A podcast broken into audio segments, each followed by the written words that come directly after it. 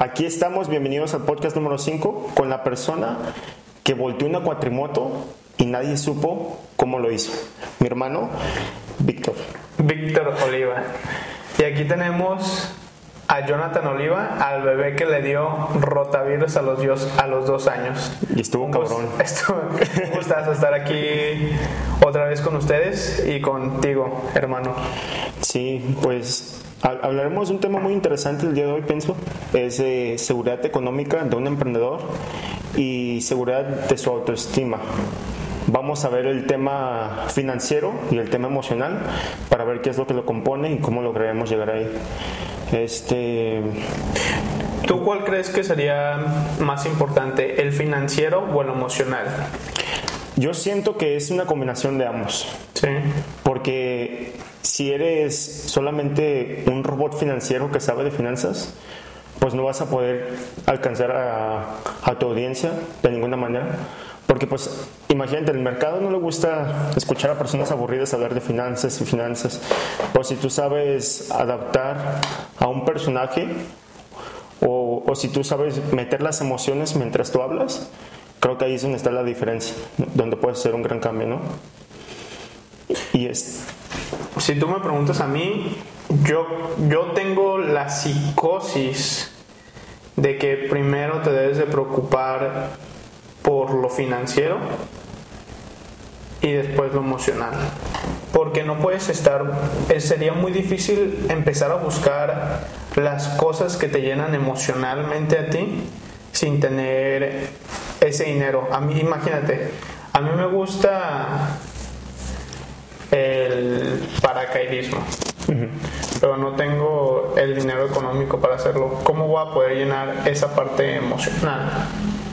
pues te vas aumentando en lugares más chiquitos. Es, No, lo que, es lo que yo creo, eh, preocuparte por lo económico y una vez que estás respaldado económicamente, encontrar qué te hace feliz. Porque el dinero no da la felicidad y podrías estar de acuerdo conmigo. Sí. Pero el dinero compra libertad y la libertad es lo que te es lo que hace al ser humano feliz. Aquí es cuando también viene que también si tú sabes identificar qué es lo que te hace feliz, este, esa es una gran diferencia, ¿no? Cuando, cuando tú estás trabajando en un trabajo, en X, para una compañía, lo, quizás lo odias. Y quizás el simple hecho que digas, no, pues yo voy a emprender porque quiero seguir mi pasión, porque mi pasión está ligada a mi felicidad. Entonces es cuando la- tus sentimientos de felicidad están ligados a que vas a ser exitoso en, en el ámbito laboral de tu emprendimiento porque estás ligado a eso y también porque, porque es tu pasión, ¿no? caes con eso, caes en una, no sé cómo decirlo, en un problema, podría ser. ¿Qué tal tienes tu empresa? Y los sentimientos, lo que le pasa a tu empresa está ligado con tus sentimientos. Si te va bien, estás feliz. Si a la empresa le va bien, estás feliz. Si a la empresa, si a la empresa le va mal, te pones triste emocionalmente. ¿Qué tan cierto crees que sea eso y qué tan difícil es de desligarte de ese sentimiento? Porque al final de cuentas, la, tu empresa, la que creas, es tu bebé y, y es lo vida. quieres, eh, lo quieres porque lo viste nacer, lo viste crecer y obvio crece más rápido que un niño pero al- muchas personas tienen ligados sus sentimientos a sus empresas. Sí, yo pienso que en eso, yo pienso que sí sería bueno poner como una barrera de, ¿Cómo? pues, una serie de, de cosas que tú puedes hacer que digas, no, pues, yo, yo amo lo que hago y por eso, porque quiero ayudar a las personas a medio de mi compañía, como, como lo hacen muchas compañías como los Toms que hacen zapatos que ayudan a plantar árboles. No sé, que sí está ligado a eso, pero después de esto siento que, que toda la meta de un emprendedor, así fuera de pedo, siento que sería que este que fuera que tú dejaras a tu bebé soltarlo, ¿no? Que, ¿Cómo dejas a los hijos? Ajá, que, que tú lo de, que tú lo dejes ir, que este que tu bebé, que lo veas y que digas, no mames, ya no me necesita a mí esta compañía. Ya creció. Y que digas, no mames, pues ya. Se fue de la casa. Y, ya, y, te puedes enfocar en la que viene, ¿no? Y lo vas y lo visitas cada tres meses en las juntas directivas. Exacto. Y este, y esto ya viene, güey, que, que es de, que es tu pasión el ayudar a las personas, pero saber diferenciar que, que, es tu pasión y donde ya estás siendo excesivo, donde si le va mal a tu compañía ya te está afectando tus sentimientos. Afectando emocionalmente. Y pues yo siento que esto ya sería como como plantear bien tus sentimientos, ¿no? Y también tus ideas. Sí. Y ¿Tú, ¿Tú qué crees que se deba? Lo creo, lo creo difícil. Es que normalmente cuando empiezas a... Al principio te agüitarías, ¿no? Es que estás muy dentro de la operación al principio. Cuando vas empezando, estás dentro de la operación porque no tienes empleados. Y todo se vuelve, es tu vida. Trabajas 8, 12, 16 horas. Y es lo único que tienes en la cabeza. Y no piensas en nada más, más que en todo lo que hiciste en el día. Fue comer y estar haciendo eso. Así que es lo que es muy difícil desprender tus sentimientos de eso, pero sí hay que hay que tratar. No se tendría que ver más libros, leer de estabilidad emocional, de, de este problemas que personas ya pasaron y tú investigar sobre eso. Tener un buen psicólogo también pareja pues no pues, no no, no más tu pareja pues pero porque no si llegas al nivel de pareja no es que eso está cabrón. sí puedes empezar tu pareja también tiene problemas de los mismos y bombardearla con sí, que es un externo ¿no? sí yo creo que sí. Obvio si hay el apoyo pero no yo creo que sí se necesita un psicólogo para si es que te está pasando eso, si necesitas como un psicólogo y tratar, tratarte psicológicamente.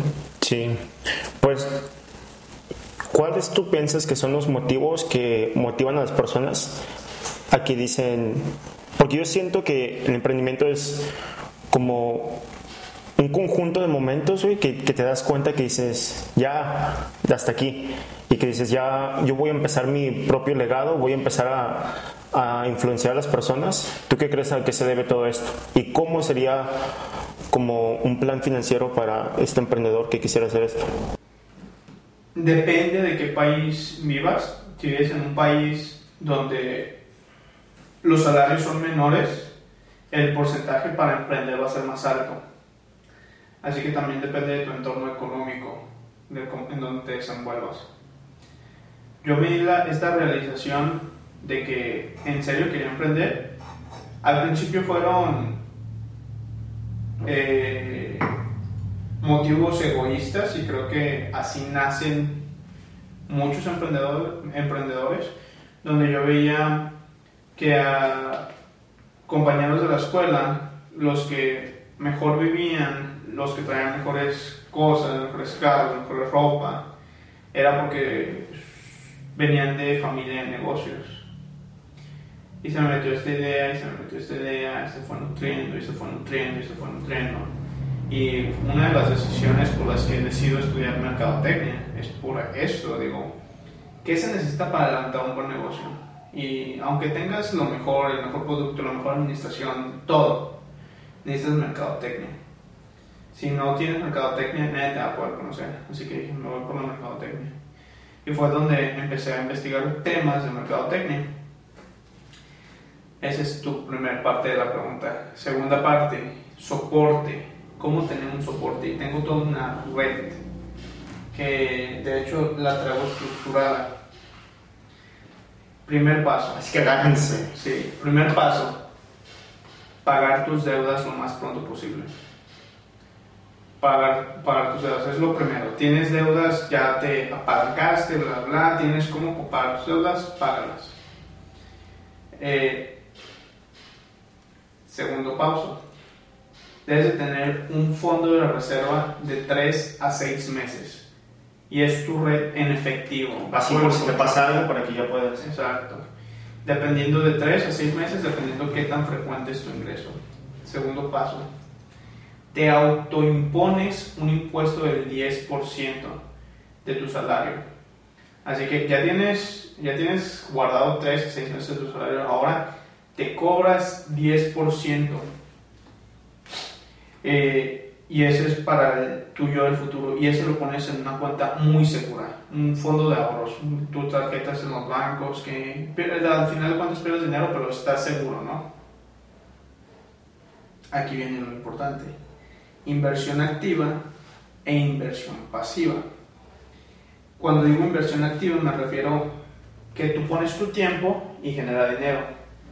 Es lo que vas a estar trabajando en tu empresa. Y tu inversión pasiva es que no es nada. Nomás metes el dinero y el dinero trabaja. Y eso sería eh, la bolsa de inversión de valores, comprar acciones y todo eso. También tienes raíces, ¿no? Bueno, pues en bienes raíces puedes hacer cosas, pero a largo plazo. Sí, sería sería activo los bienes raíces si es que piensas vender y comprar. Por si piensas vender, remodelar, no, comprar, remodelar, remodelar y vender, eso sería algo activo. Y ya en la última cubeta, en el último apartado, cae la especulación. Que si no tienes todo esto detrás, ni siquiera te metas a la especulación. La especulación es donde viene Bitcoin, donde vienen apuestas, casinos, Las Vegas. Pero Bitcoin cuenta como especulación. Sí, porque, porque no en cualquier momento que haya, ya, pues ya pasó, que Estados Unidos estaba tratando de hacer, eh, estaba anunciando que iban a empezar a regular el mercado de Bitcoin. los valores bajaban. Ya no estaba en 20 mil dólares como estaba en el 2008, 2018, ya está como en 11 y no ha vuelto a subir. Así que los eh, intentos de regular eso van a, van a hacer que el, precio de la Bitcoin siga bajando y sigan bajando y sigan bajando. Y en especulación también caen las divisas, que para todos los que venden Forex, que hacen divisas, creo que eso cae en especulación. Y no solamente lo digo yo, lo dicen otras personas. Es que es muy especulativo, muy volátil. Sí pues ya ves que ahí una receta financiera. Pues esa es la de principiantes. Correcto. La de avanzados. No. Es lo mismo, pero vas comprando, ya debes tener una compañía funcionando que te dé flujo de efectivo para poder comprar activos. Y si tú compras activos con crédito, con flujo de efectivo de una compañía, los créditos son más baratos. Así que puedes comprar un crédito a nombre de la compañía, comprar, eh, comprar un crédito, comprar una, un activo a nombre de la compañía y el interés es más bajo. Pones un enganche y el banco te presta la otra, la otro lado, eh, la otra parte y sigue generando dinero mientras tú vas trabajando en la compañía y vas generando más dinero, creando diferentes unidades de negocio. El dinero que vaya cayendo ese lo agarras para seguir comprando activos que generan dinero hasta generar una red de activos que tú puedas vivir con los activos que generando. Así es. Pues sí, básicamente, ¿cómo se dice? Estructurar todo donde primero te fijes de tus finanzas personales y ya después de eso incorpores las finanzas a tu compañía cuando vayas creando nuevas unidades de negocio. Y también, este, pues lo que comentaste de la compañía, cuando tú vas a sacar un crédito es más, si estás estableciendo una compañía en Estados Unidos, es, la más recomendada es como la LLC, la Low Liability Corporation. Porque este, si, si llegara a pasar algo, pues no se van hacia tus, tus assets, hacia tu persona, y se van hacia la compañía, donde es un gran beneficio pues así es donde nos damos cuenta que cash flow es king en cualquier lugar, ¿no? En la compañía, porque te da oportunidades este, que no podrías hacer, ¿no? Porque con el cash flow puedes agarrar un crédito para tu compañía para poder hacer más cosas.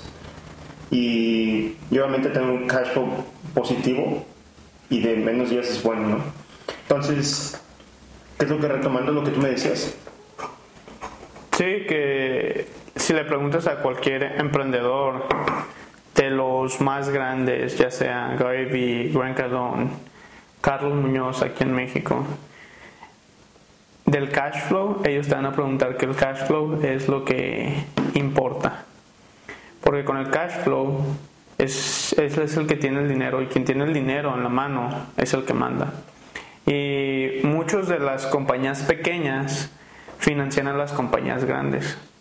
Porque normalmente tú le das producto a Walmart, vas entrando. Walmart te paga. Te das Ah. Te, pa- te pagamos a 180 días. O hasta que vengan, vendamos tu producto. Y si no lo vendemos, te lo regresamos. Y al principio tú dices, no, pues qué chingón voy a trabajar con Walmart. Exacto. Y, y después no te das cuenta del infierno que tú te metiste, porque tú vas a poner el dinero de esos 180 días, ¿no? Tú lo estás financiando. Exacto. Y, Estás o sea, algo tú ni siquiera te metiste, ahora ya, básicamente te estás aventando el proyecto de ellos. sangrando. Eh, un tío me decía, no, pues yo no quiero entrar a compañías grandes porque primero te sangran.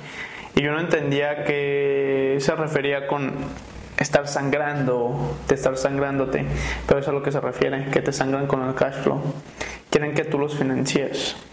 Sí. Entonces, siento, hay otro más avanzado de financiamiento que tú me decías. Es lo que te platiqué ahorita, simplemente al- ya debes de tener tu compañía que tenga un flujo de efectivo para poder estar haciendo lo mismo. Entonces ahorita estamos armando un pinche robot financiero chingón, uno que tenga algo financiero y algo, una combinación que, que nos estamos dando cuenta cómo separar las emociones de tu compañía y cómo obtener el camino financiero de la persona y después de la compañía. Así que estamos armando un gran modelo. Pues es que si te cree, debe haber una red que te proteja y por eso tienes los tres, los seis meses, por eso tienes el portafolio fijo de 10% de inversión y ya después tienes los activos, la inversión. Primero debes de tener esta red donde siempre te autopones un impuesto del 10%, que es lo que te va a cuidar atrás. Para poder cuando vayas a invertir, no a invertir, pero vas a hacer inversiones activas, ya sea en tu compañía y así, ir por todo sin miedo, de que si me caigo, está mi colchón ahí. Y también de esto, también es importante tener una red o una comunidad que te esté apoyando, ¿no? Porque también este...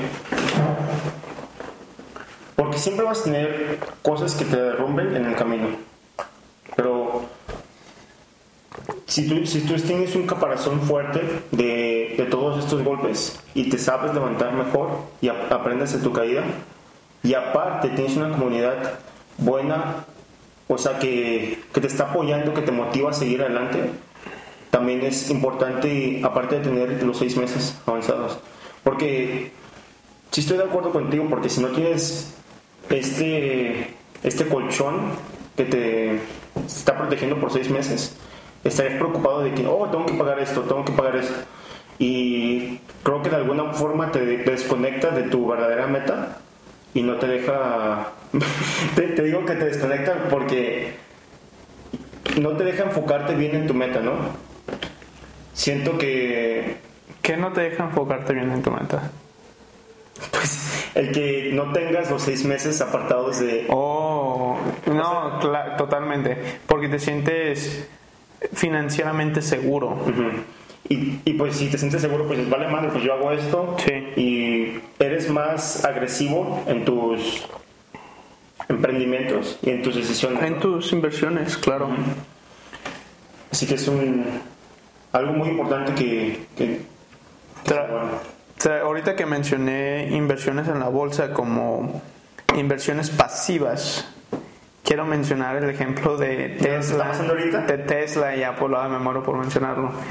Este, sí, que al, al empezar a valer tanto las acciones de Tesla y de Apple, hacen un split, creo que se llama, no me acuerdo si es forward o em, decrease split, creo que es forward, que lo que hacen es quitar, bajar el valor de la acción que estaba en dos mil dólares, la dividen entre 5 y ahora te queda, ahora valen 500 y te dan 5 acciones más porque le quita, lo dividieron entre 5 pero tú tenías una acción ahora tienes 5 acciones que valen 500 dólares en vez de tener una que vale a 2000 así que posiblemente esas acciones que ahorita ya valen 500 en unos 4 años vuelvan a valer 2000 Y nosotros no estamos insinuando nada, pero nosotros pensamos que quizás en 10 años,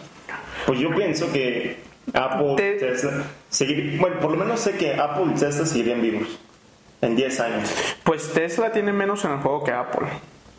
Tesla Pero ¿Tú, solamente... tú ves Apple desaparecer en 10 años? No. Tesla tiene solamente 10, a lo mucho 10 modelos de carros. Y apenas está empezando. Es- apenas está empezando a Mínimo unos producirlos. 5 años. Apenas está empezando a producirlos en masa. Mm, Le queda más. Sí. Y simplemente salieron a la bolsa de valores Tesla porque se la están imperpelando. Porque necesitaban el dinero del IPO para, para no pedársela por completo. Pero si te pones a pensar, Tesla hace unas estrategias de marketing muy, muy buenas, porque ellos creo que casi ni meten dinero o no meten dinero a su marketing, porque el marketing se hace solo.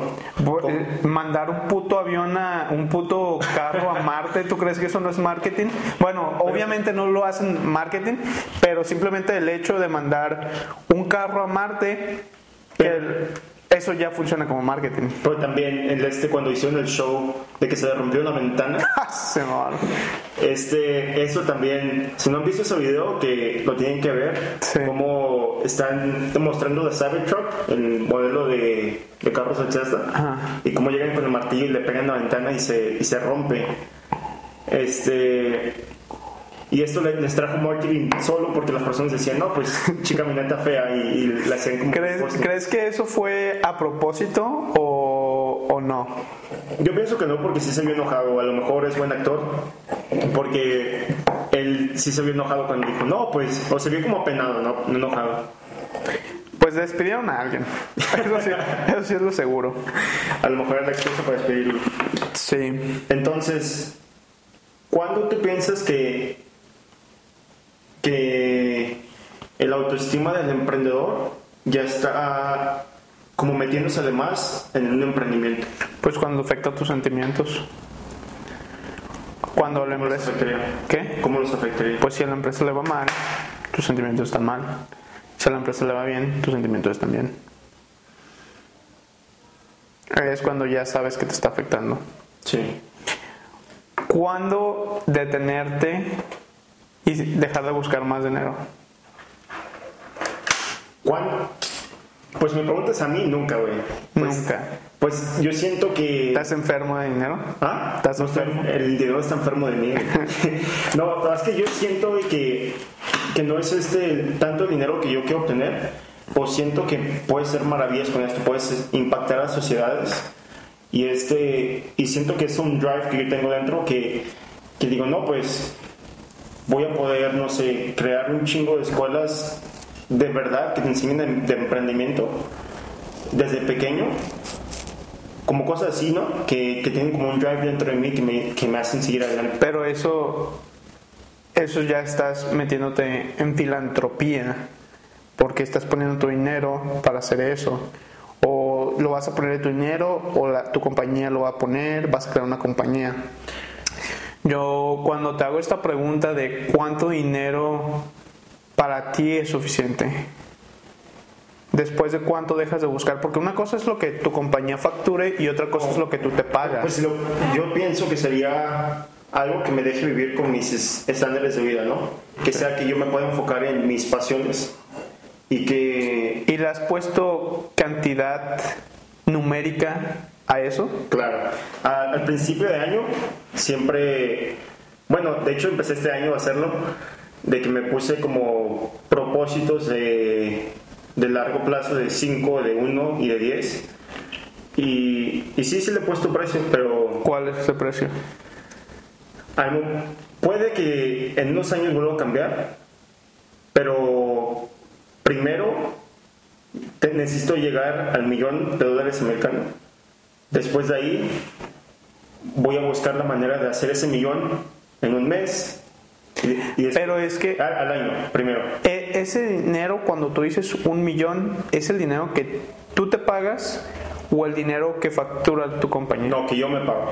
Un millón de dólares. Pero ah, es que primero es como un milestone que yo tengo en este en mi persona, ¿no? Que necesito llegar ahí. Pero con ese millón de dólares ya estás fuera del 1%. ¿No se te hace una cantidad muy Baja. asquerosa de dinero? Es demasiado. Un millón de dólares. Tal vez si tu compañía facture un millón de dólares está bien. Pero en Latinoamérica, vivir con un millón de dólares, haces todo lo que quieras. Yo creo que, por ejemplo, Pero primero es este la meta de ve, uno, un cirujano plástico en Estados Unidos gana en 260 mil dólares al año. Le da muy bien.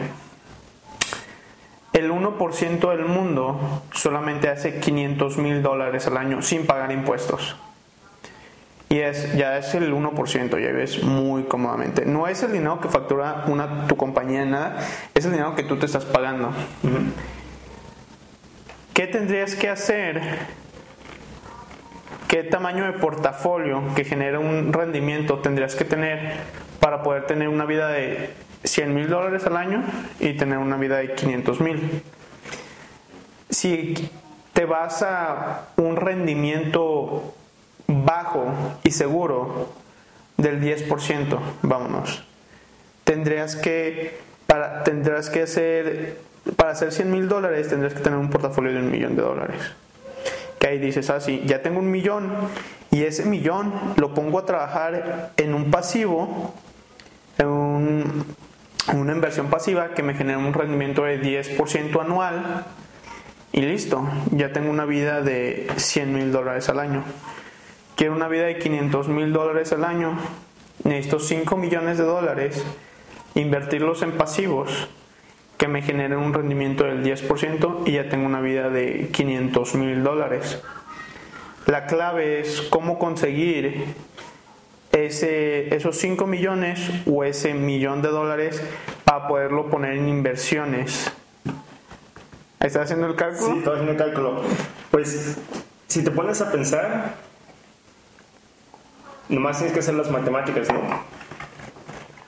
Pues sí, pero ¿dónde sale ese dinero inicial? Y es donde, Donde empieza donde, la te, estrategia. donde te preocupas por el, el emprendimiento y eh, más te empiezas a preocupar por el emprendimiento porque para que una persona que no emprende que no tiene un negocio, conseguir un millón de dólares, conseguir 5 millones de dólares para poderlos ponerlos en activos, No, pues eh, no, es eh, no sé si sea una cantidad posible.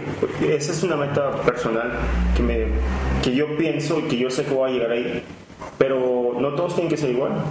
Este, primero ti- tienes que ver tus posibilidades de cómo estás financieramente y hacer como el plan que, que hablamos. ¿Y qué quieres hacer con un millón de dólares anuales si ya no estás dentro del 1%? Ya estás, yo creo que en el 0.5% de la población Impactar, mundial. impactar vidas, cambiar. Pero entonces, a lo mejor ya no lo quieres hacer con tu dinero. A- a- es con el dinero de tu compañía. Pues ya, ya no sé, sería con mi dinero, de lo que yo gane, porque mi compañía no sé en qué momento Se puede crear una compañía aparte para hacer... exacto, pero depende de mis proyectos que vayan pasando en el futuro, estaría enfocándome en diferentes cosas. pero sí quiero tener como, como cosas que estén donando para la naturaleza, compañías o para el planeta, pero ahí es cuando ya viene de que si tu meta es muy larga, pues yo soy un creyente que pues nomás en las matemáticas si tienes cierta cantidad de personas que te pagan mil dólares por un servicio que tú haces en tu compañía, pues o puedes empezar más bajo, puedes empezar con metas más cortas y de ahí, una vez que cumplas tu meta, haces una nueva meta y ves cómo la haces más rápido y de lo que aprendiste en la vez pasada. Sí. Así que pues, pues dejamos conceptos muy interesantes de, de cómo, cómo separar ambos, ¿no? Sí. Un comentario fuera de esto. ¿Qué opinas que creo que el podcast número uno de México de negocios no es un podcast de negocios? Se llama Cosas con Roberto Martínez y Jacobo Wang. Tienen un podcast que hablan de cosas y en, una, en un podcast le pusieron a la etiqueta marketing y se hicieron el podcast número uno de negocios. Y no estoy dudando de, deben de saber algo y probablemente eh, en la teoría a lo mejor somos mejor, más buenos nosotros, pero en la práctica ellos nos han ganado porque pues ya llevan años haciendo esto. Y, pero ¿cuál es tu opinión? Pues que los dos son unos cracks, ¿no? Yo, Pues sí. este, pues me gusta mucho como la manera que los ambos hablan, Sí. como son rápidos. ¿Rápidos en qué sentido? Ah, pues al menos Jacobo, que, no. que habla muy rápido, Sí. a mí me gustan las cosas rápidas, ¿no? Sí, Rápidas y sencillas. así Que es. es algo que estoy trabajando en mí y de poderlo decirlo más concreto. Pero. Pero sí, eso es lo que me gusta. ¿A- Sí. ¿A, ti qué te gusta? Traen temas muy interesantes. Me gusta, me gusta, la verdad tienen una combinación muy padre entre uno dice una cosa, el otro dice otra cosa. Siento que es un antagonismo Sí. y me gusta. Pero vamos por ellos. Vamos por Pero vamos a quitar el podcast número uno de negocios. Se va a llamar cosas. No, things. things. Things. Entrepreneurship things. Este, ¿Qué te gustaría dejarle a, a las personas que me están escuchando el día de hoy? El contraste entre el riesgo y el rendimiento. Entre más riesgo hay, más rendimiento hay. Entre menos riesgo, menos rendimiento. Y es una balanza. De, eso es- Eso es lo que les quería dejar a la gente. Y creo que es algo que a veces es un concepto sencillo, pero te hace pensar. sí, y yo no lo consideraba antes. Y simplemente para dejárselo a la, a la audiencia. ¿Qué es lo que prefieres? Debes no, de no, tener- no, ahí es lo que, lo que- Sí, de- pero debes de tener los dos. Debes de tener dos portafolios. Uno de alto rendimiento, riesgo alto, y uno de bajo rendimiento, riesgo bajo.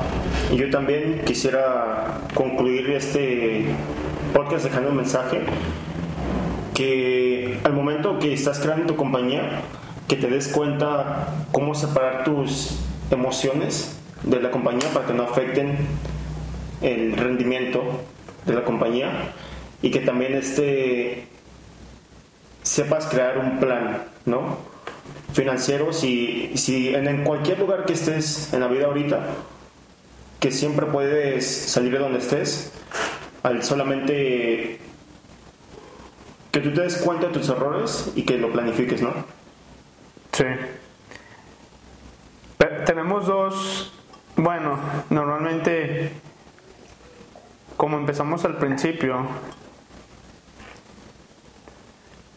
tú agarraste un enfoque más emocional y yo tomé un enfoque más financiero. Sí. Porque en realidad yo sí pienso que primero es lo financiero y después lo emocional, pero sí debes de cuidar lo emocional. Porque si no estás emocionalmente bien, Es que los dos son importantes. no puedes estar financieramente bien. Sí, totalmente. Los dos son importantes. Sí. Y, y así se hace el contraste perfecto. Porque así te das cuenta de lo que tú puedes crear con tu compañía y las posibilidades. Esto. Así que vamos. Aquí dejamos nuestro podcast del día de hoy. Nos despedimos con nuestro gran Y queridos,